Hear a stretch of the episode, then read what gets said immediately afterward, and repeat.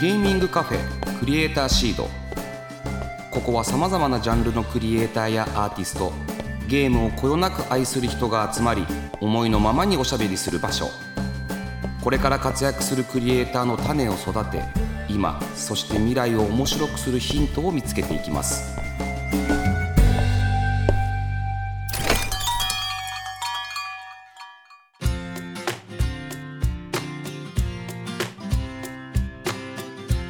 しゃいませ。ゲーミングカフェクリエイターシードオーナーの坂本和則です。この番組は毎回ゲストをお迎えしてまったりコーヒーを飲みながらゆるーくトークしていきます。ぜひお聞きのあなたも一緒にお茶を飲みながらリラックスして聞いてくださいね。えさて今回のクリエイターシードはスタジオにゲストの方をお迎えしております。お声をお願いできますでしょうか？はい、えーこれを聞いてらっしゃる皆さんは多分 WBC と同じように盛り上がったエボジャパンのですね 興奮冷めやらぬ中聞いてらっしゃる方もたくさんいらっしゃるんじゃないかと思いますが、えーそれに参加しましたキングオブファイターズの SNK 森田でございます。よろしくお願いいたします。は い何なんですかその登場登場枕言葉は、あのうちの広報にですね、はい。あのとにかくこの宣伝してこいっていうふうに言われたので これはまあ言わなきゃなと思ってですね、はい、あのちょうどエボジャパンがですね、はい。この週末に開催されて、めちゃめちゃ盛り上がったはずなので。ですね。はい。はいはい。なのでちょっとそのことを私もちょっと感動の中お伝えしたかったんですけどね。なんか一番今の感情なんかいろんなこと思い出して、はい。盛田さんが SIE の JA のプレジデントになられた時に、はい。はい。すぐアワードかなんかあったじゃないですか、はい、カンファレンスカンファレンスですね、はい。プレイステーションカンファレンス、はい。当日です。そこではい。そこでのオープニングトークの感じを思い出しました。あ本当ですか？あの時は本当に緊張しましたけどね。そうですよね。はい、あの本当にですねあの SIE ソニーインタラクティブエンターテインメントジャパンアジアのプレジデントになれって言われてなるのが9月1日着任だったんですよ。でその日がカンファレンス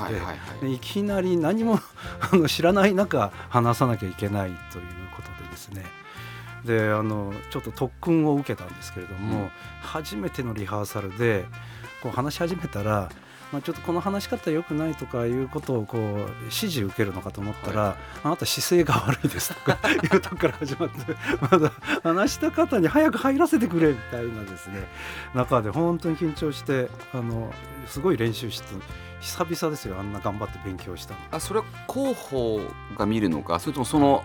専門の先生がいらっしゃマーる。んですかケティングチームがやってるんですけれどもそのやっぱり専門のチームを用意してあってですねそのちょうどやっぱり私が慣れないからということで、はいはい。話し方の先生みたいな人を用意してくれたんですよ。へえつまりこうちょっと歩きながら話すとかあそうそうそう。スティーブ・ジョブスっぽくあそうです。ちょっとここ歩いた方がいいかもしれませんえー、そこまでなんですか、はい、とか言うんですけど私の場合はそもそも歩くまで行かなくて、はい。まずちゃんと立ってくださいとかですね。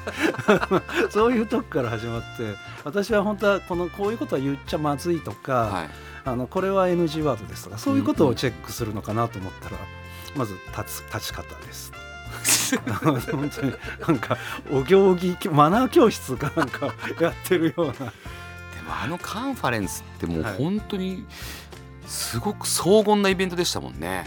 うんそうですね、まあ、あそこであのプレイステーションのその次の戦略をこう説明しはい。こんなタイトルが出てきますからお願いしますっていう、まあ、売り込みもし、うんうんうん。っていうすごく我々にとって大事なメッセージを伝えるイベントだったんですよね。はいはいはだからなんか失敗しちゃいけないっていう感じがこう周りから出ててですね。いわかります。だから本当にね私が多分初日その怒られた時は私もこううわーってショック受けたんですけど、はい。多分あの周りのスタッフが こらえらいこっちゃって絶対思っただろうなと思ってちょっと今思い出してももうスタッフには申し訳なかったなと思います。けどね。まあ、ちょっとあのーもう話しちゃいましたけどね。もともと森田さんはプレイステーションのそのジャパンアジアのはい。プレジデントをやられていたその前は？はい、あのもともとですね2006年のプレイステーション3が発売する直前に私あの SI あ当時 SC ソニーコンピューターエンターテインメントですけれども、にあの移動って言われましてその前はあのソニーのヘッドクォーターの経営管理部隊にいたんですね。でなので経営管理の担当者として SCE に移ったっていうのが2006年で、はい。まあ、それからこういろんな苦闘がありですね、うん。あのそれはあの社長だった平井和夫さんの本を読んでいただければはいわかるんですけど、その苦闘があった末今度は PS4 が発売された直後にジャパンアジアの責任者をやれと言って移ったのが、まあ、坂本さんとの出会い頃ですよね。いやねあの森田さんといえばまあこちらを用意しなきゃいけないなと思って、はいちょっと一個やっぱりこの根の日をちょっと今日は用意。はい。えーあこれあの皆さん知ってる方いらっしゃらないと思いますけどあの、はい私知多半島愛知県の知多半島のですね小菅谷村っていうところで酒造りをしているっていうのが、えー森田家のルーツでしてあのそこで作ってるお酒ですね根の日っていうのは。だから今日はちょっと根のあ日をこれ飲むんですか、はい、ちょっとまあ唇を濡らすぐらいです。あはい、あ私めっちゃ飲んじゃいますけど、はい。飲んでください。じゃあちょっと根の日をいただきます。はい、はいいただきます。いただきます乾杯そう。森田さんちは？あこれあ美味しいとかないですか？美味しいですね。はいめちゃくちゃ美味しいです はいお酒作ってるとこもね見せていただきましたもんね。はいはい、あ一緒に行きましたね。はいはい。ちょっともうこの由来をもうちょっと教えてくださいよ。はい根の日の。あのーもともとですね、もう350年前に遡るので、まあ私が生まれてすぐの頃なんですけれども何、歳生きてるんですか？あのその酒造りを愛知県の小菅谷村っていうところで、まあ私別にそれこそ生きてたわけじゃないんで知らないんですけれども、を始めまして、もう代々ずっと酒造りをやっていて、それのえっ、と14代目が継ぐことになっていた人が継がないで、うんえー、とソニーを始めてしまったので、まあ、それであの、まあ、ちょっとソニーっていうものが会社が出てきたんですけれども、うんまあ、その間もずっと酒造りは続けていまして、まあ、あのとても美味しいんで飲んだことない人はぜひ飲んでいただけると嬉しいんですけれども、まさに森田昭夫さんですよね。ソニーの創業者はいが14代目だったんですよ。はい、え、昭夫さんは森田さんで言うとおおじさまになるんですか？そうですね、あはい、父の兄ですね。じゃあ、えー皆さんはその近隣に皆さんが生まれ育つんですよね。そうです、はい、もともともうずっと小菅谷村ではい。みんな生活してたんですけれども、まあ、名古屋へ多分父の代に出てきまして、まあ、はい戦争もあって、うんうん。まあ、戦争の中でこういろんな経験をした人たちが、まあ、新しいチャレンジをしようっていうのが多分ソニーだったんだと思うあの東京通信工業ですね。はい。なんだと思うんですけれどもでその昭夫さんが長男が、まあ、継ぐことになってたんですけれどもその人が東京へ出て行ってしまったので、うん。まあ、父が酒造りを継承したっていう形で、はい、なんかソニーのあの大事なイベントでは根の日が出てくるイメはいージがあはい、りますよね。あれはまあ反則活動の一環ですけどね。まあ私のミッションの一つはそれだったので、まあ、それでかなり売り上げを年間の売り上げを稼いでましたので あ,、まあ、あれだけは絶対外すなと言われてました。あのでも伊勢神宮とか行ってみるとその大きな根の日が祀られてたりしますよね。あはいまああのいろんなところ、まあ、あそこはあの伊勢神宮はですねその森田家とその会社がいつも毎年お正月にはそのお礼と、えー今年のあの、えー、と商売の繁盛を祈るということで、毎年行っていたんですね、まあまあ、それもあって奉納しているんだと思いますけれども。いやだからそのいつも根の日が出てくるのであの新入社員ぐらいの時から飲んでましたね根の日はあの。あ忘年会とか。あなるほど、はい。それプライベートでもちゃんと飲んでいただいてはいたんですよ、ね、もちろんもちろんですそうですよね。もちろんですもちろんです。はで人にも紹介してるんですよね。ええ、希少価値がやっぱり高すぎてあんまでも置いてないですよね。あそれはすいません。私の私のって別に 私じゃないですけど元営業努力頑張ります、まあ、そういう意味ではあの日本酒って、まあ、日本の文化ですから、はいまあ、いろんなたくさんの酒酒蔵が作ってますから、うんうん。やっぱりなかなかこう全国すべて網羅するっていうのはなかなかね難しいと思ってなのでこう草の根運動で私もソニーでは反則活動を、はい、してました。名古屋駅にはなんかあのレストランありますよね？森田っていうレストランありましたっけ？あありますね。森レストランというかあのはい。あの日本酒が飲める日本酒の飲める居酒屋さんみたいな。はいそこでそれこそあのソニーミュージックの元 CFO の今野さんとはいはい。一緒に飲んだ記憶はありますよね、はい。酒蔵行った後、はいはいありますね、はい、私が接待したんだと思いますけど 記憶では。いやーというようなもうあの本編にも全くいかないんですけど、はいそうですね、はいまあ、ずっとこれ話せますけどね私そうですね、はい新製品の話とかもできますけど。えっと、森田さんは、まあはい。それこそ森田酒造をお父様が継がれていて、はい、でどうしてソニーに入ることにしたんですか？あのーずっとですねまあ多分それは明夫さんの影響だと思うんですけれども私の家にこうソニー製品って子供の頃からずっとあって、まあ、そういう意味ではこれ別に教育を受けたわけじゃないんですけどなんとなくソニーっていうこのブランドはかっこいいもんだっていうのがこう刷り込まれてまして、まあ、ひょっとしたら親が刷り込んだかもしれませんけど 私の中ではまあ子供心にかっこいいなと思ってたので、まあ、やっぱりちょっとそういうかっこいい会社に入って自分もなんかそういうことにみんなをそのそういう思いにさせたいなと思って、まあ、入ったんですけどねもう新大学出られてすぐ入ったんですか？そうですね新入社員からソニーに。私なのでで定年までいましたので、はい。まあ、ソニー一筋の人生を歩んできたんですけどね。ははええどうなんか海外行かれてましたよね？不妊とかされてましたよね、はい、えっとイギリスに3年半ぐらいとそれからあのクオルコムっていう会社とジョイントベンチャーを組んでその携帯電話ビジネスを拡大していこうっていう時にアメリカあのサンディエゴに赴任しましたね。会社にいる時にはい。森田清さんと会ったりとかしたんですか？あのそういう意味では、えっと、社員として会ったことはしかないんですけど、はい。あのおじさんが「どう？お前」みたいなことはもうしてくれなくて、まあ、当たり前ですけどしてくれなくて。だからその秋尾会長とお会いしたっていうのは私がイギリスに赴任してる時に秋尾会長ご夫妻がこう出張してこられて、まあ、よくヨーロッパをずっと回ってこられたので、まあ、その時にあの接待というかうん。お付きとしてこう参画したのが、まあ、ちゃんとした会社であったっていう思い出ですけどね。優しいあそこその時はお,、じさまとかおばさまになられるんですか、全くならないです。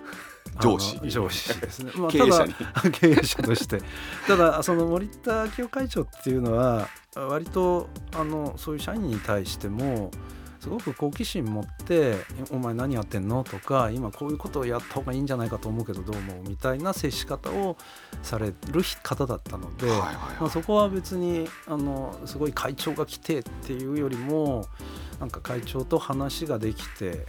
こっちも楽しい、まあ、社員側も話うん楽しいっていう感じでしたけどね、まあ、怒られたりも それこそ容赦なく怒られたりここは気遣いがなってないとかいうのはすごくあってそれは本当に私の勉強になりましたけどね。僕はもう本でしか読んだことないんでやっはいぱそういう意味ではカリスマなんですねうん、そうですね。はい、だと思います。ままず社員でソニー社員にとってみると森田明夫っていう人はすごいカリスマでしたし、はい、あのなんかオーラがありましたけどね。でソニーの本社に行ってで、けまあ、そこでヘッドクォーターってことは経営管理ですね、はい。経営官ですよね、はい、でそそこからプレイステーションに移ると。そね。の人事は平井さんの人事なんですかいや、えっ、とその時はまだくたらぎさんの頃なので、はい。まあ、誰か分かりませうん。ひょっとしたらあのソニーヘッドクォーター側の人がその自分たちの経営管理の人を一人送り込んどこうと思ったかもしれないし C 側がそういう人材が欲しいと言ってくれたのかもしれないしその辺は分かんないですけど。で森田さんいまだにくたらぎさんとはなんか屋久島に行ったりとかしてる仲ですもんね、ああなんかそんなこと言うとおこがましいですけど あの割とソニーの方ってそのすごくあの好奇心持っててフレンドリーな方多いのでその屋久島へ行くっていうので誘われたんですね。はい。であの坂本さんもよく参加されてたと思うんですけど、はい。年末に納会あがーあってそのうんプレイステーションの納会があってでそのソニーミュージックも納会をしていて最後赤坂で合流しはい。て朝まで飲むみたいなのがあったじゃないですか。はい。あのひどい回ですよね。ひどい会が。ひどい会にあの久木さんもいらっしゃって、うんで今野さんもさっきでは話の出てた今野さんもいらっしゃってでそのなんか屋久島行きませんかみたいな、まあ、女性もいたりしてこううん。盛り上がってたんですよ。らしいんですよ、はい。はい。私も酔っ払って意識ないので、はい。全く覚えてないんですけど、はい。でそこで「いや行きましょう行きましょう」って私も言い、うんまあ、今野さんも言ってたらしいんですけど、はい。まあ、2人とも記憶がなくでもうしばらくしてからなんかあの件なんだけど あのいいよいよ何月何日に行くことにしようと思うとかっていう連絡がこう入ってきて、はい。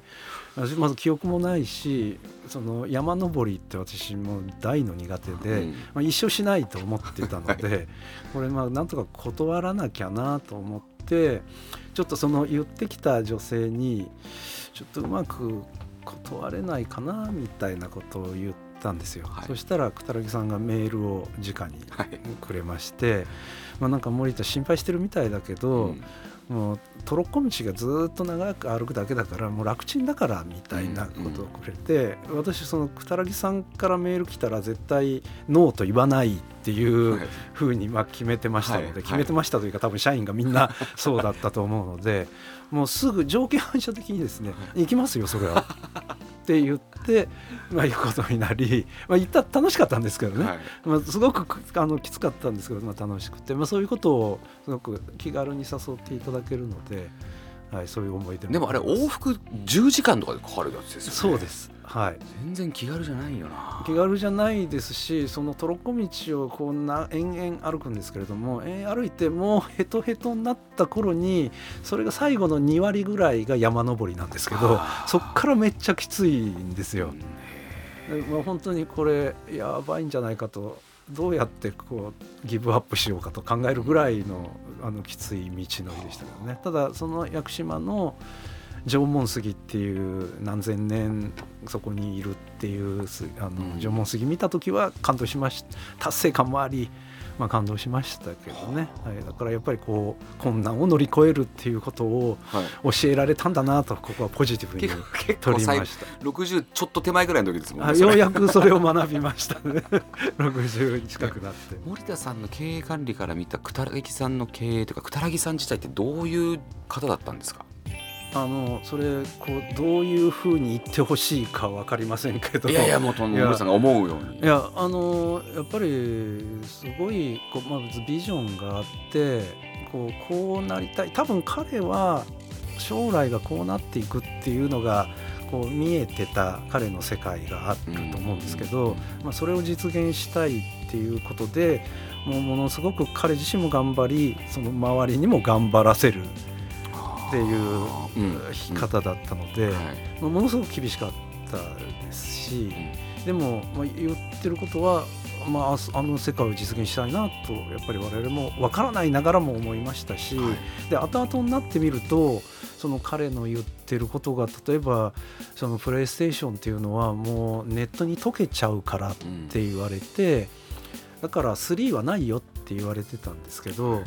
それな何言ってんの？私もその SC に来た時にそれの受け売りで何人か上の方からその話聞いたりしたんですけど、はい。この人もきっと分からずにうん。私に言ってるだろうなっていうようなことだったんですけど後々になってみるとこれクラウドのことだったんだなと思い確かに今そういう時代になってるなと思うと、ああの人もその頃からそういうことを考えてたんだなと思い、まあ、それをやっぱり、まあ、信じて我々は突っ走つあのついて走ったんですけど。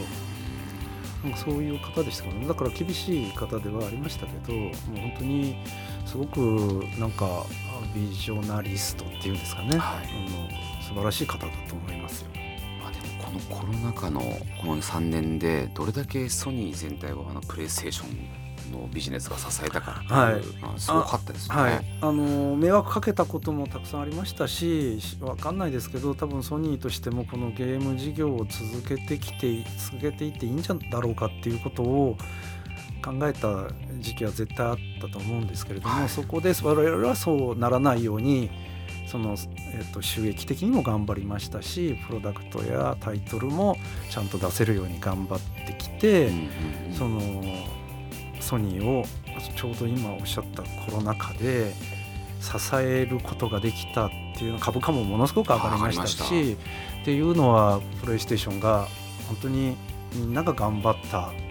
おかげだなと思ってそこはすごく嬉しかったし誇らしかったですけどね。1万2000円超えるかと思いましたもんね株。はい、売っちゃったよとか思いながら。ああなるほどね、まあ、株価のねこう変動は、まあなかなか読めないので我々は本当にいかにこう夢を与えそれを実現していくかっていうことしかもできないので、まあ、その結果だと思いますけどね。そんなこんなでそろそろお時間になってしまいました。本当ですか。えちょっと話しすぎましたよね話しすぎました。これ多分過去最強に話してます。根の日が美味しいせいだとそうですね。はい、皆さんなので根の日を飲んでくださいね。はい。あはい。そじゃあ来週はあのもう来週なになるんですよね。なしなっちゃいますよ次はね、あの来週はですねちょっとキングオブファイターズの話もちょっとさせてください。おしましょっていうふうにちょっと最後に言っとかないと、はい。うちの SNK の候補が来週まで寝られなくなっちゃうと思うのでじゃあ来週はちゃんとしますっていうことをお伝えさせてください。はい、まあまさに森田さんの思う今後のねゲーム業界についてもお話を伺いたいなと思います。ひとまず今週はありがとうございました。ありがとうございました。ゲーミングカフェクリエイターシード。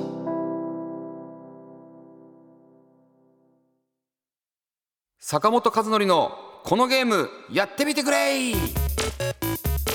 このコーナーでは私坂本が今おすすめしたいとにかくこのゲームをやってみてほしいという一押しのゲームを毎回1作品ピックアップしてご紹介していきます。ということで今回ご紹介するのはスタックランズ。これねカードで村作りをするわけですよね。すごい今人気ありますよね。うんローグライトサバイバル建築シミュレーションゲームというふうに言っていきましょうか。もう僕もねこれねドハマりして気づいたら5時間ぐらいやっててでね頭がねその後1時間ぐらい痛くなりました。つまりそれはずっと考えて考えて考えて考え抜いてカードを配備していかなくちゃいけなかったりするんですよすっごく集中しましたで、えっとこの会社って、えっと、作ってる会社オランダの会社が作っててなんかねサブスっぽく毎月毎月ゲームを出してってるんですよまあそのうちの一つなんですけどその開発会社にファンがついたりとかしてそのゲームをたくさん毎月買うっていう人はねいるぐらい、えー最近あの有名なゲーム会社さんになりますよ。うん。ソックポップコレクティブっていう会社みたいですね。はい。まあ、漢字のねこのスタックランズの内容ですけども、まあ、ローグライク要素があると。でカードを使った村作りシミュレーション、うん、あのねこれねすごいスピードでゲーム作られたらしいんですよ。1年とかかかってないみたい。もう半年ぐらいでやってると思いますよ。一月の長さをまず設定できるんですね。でその時間の長さを短くするか普通にするか長くするかっていう選択が選べて当然短くしてしまうとその時間内にいろんなものを作んなくちゃいけないので難しくなるつまり短くする方がゲーム難易度が上がるってことですねで普通にすると、まあ、普通なんですけど長くすると考える時間とかカードが復活する時間とかがあの何回転もするのであの優しいイージーモードになっていくということなんですよ。でこれね何がこう難しいか、まあ、あの村を作っていくんですけどその中で村の中に敵をが出てくるか出てこないかっていうのも選べるんですよ。でこれ敵を出てくるをセレクトしてほしいんですけれども敵が出てくるとあの木を植えたりとか、まあ、畑を作ったりとかそれこそ岩とかをね削ってきてねその石とかをですねそれを鋼鉄石をなんかよりいいものにするレンガにするようなそういったものを作るんですよ。それを壊していきやがるんですよ。そのなんかゾンビみたいなやつが。で村人も木をまあ切ってね家を作る。そうするとその家の中に村人が2人で入ると翌月に子供が生まれる。で子供その人間を増やすことで村人を増やしていくゲームなんですよね。でも敵がいるとせっかく増やした村人をあっという間にね駆逐していくんですよね。でここら辺のねあの絶妙なバランスゲームバランスがめちゃくちゃ面白いです。つまりその家をただ作ってるだけでもダメ。でも村人にご飯を食べさせなきゃいけないから一月分の食料を用意しなきゃいけない。なくなったらすぐゲームオーバーになってしまう、うん、でもそればっかりやってると人が増えない。で人が増えないとあのゾンビみたいなのが来た時に戦えないっていうね。なかなか面白い。だからそれをやってると頭痛が起きるわけですね。はい。いやこれ本当に面白いのであのぜひやってみてほしいなというふうに思います。以上坂本和則のこのゲームやってみてくれのコーナーでした。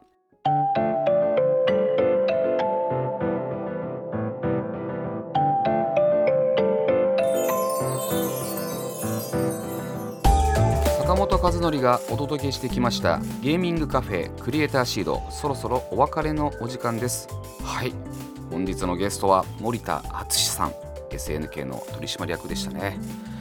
自社のゲームを全然宣伝させてくれないじゃないかって言ってねプンプンしておりましたけれども、まあ、ちょっとやっぱりさすがにね森田さんっていう名前だとやっぱり聞きたいことがたくさんありますよ。もう歴史自体が面白い。もうそもそも生まれが面白いでソニーに入るわけですもんね、まあ、来週もね森田さんにはねその辺の話をガシガシ聞いていきたいなというふうに思ってますのでぜひ楽しみにしておいてほしいなというふうに思います。さてクリエイターシードでは番組の感想や私への質問メッセージを募集しております。ツイッターから「ハッシュタグクリエイターシード」をつけるか番組メッセージフォームよりお寄せください。そして番組公式ツイッターも稼働しております。ぜひフォローしてくださいね。次回4月12日の配信も引き続き森田敦さんをお迎えします。それではここまでのお相手は坂本でした。